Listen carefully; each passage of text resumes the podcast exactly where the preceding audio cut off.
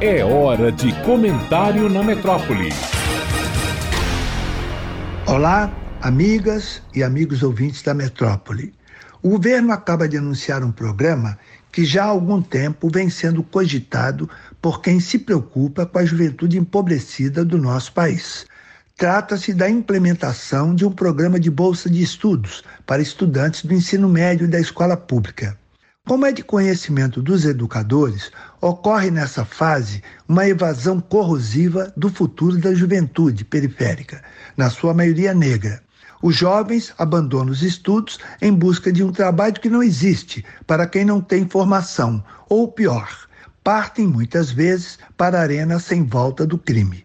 Para fazer jus à bolsa em dinheiro, os jovens deverão ter frequência escolar de 80% e também prestarem o Enem no fim do curso, o que me parece fundamental.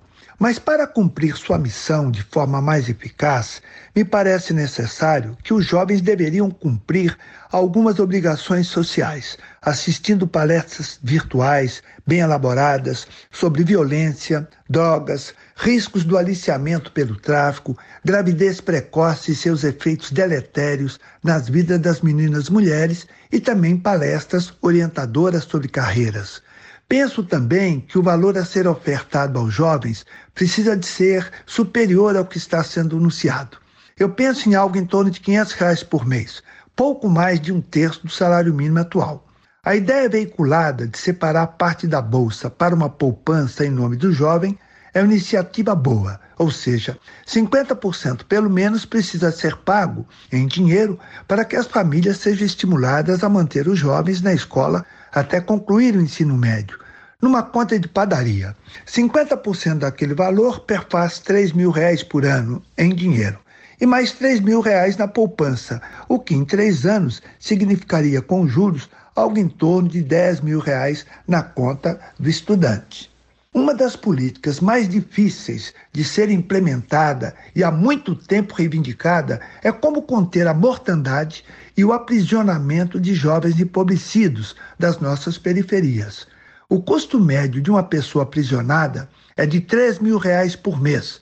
Propomos aqui seis vezes menos, 500 reais por mês. Essa política de bolsa de estudos para o ensino médio ora sancionada pelo presidente Lula, ela tem o mérito singular de resolver diversos problemas graves com uma única ação.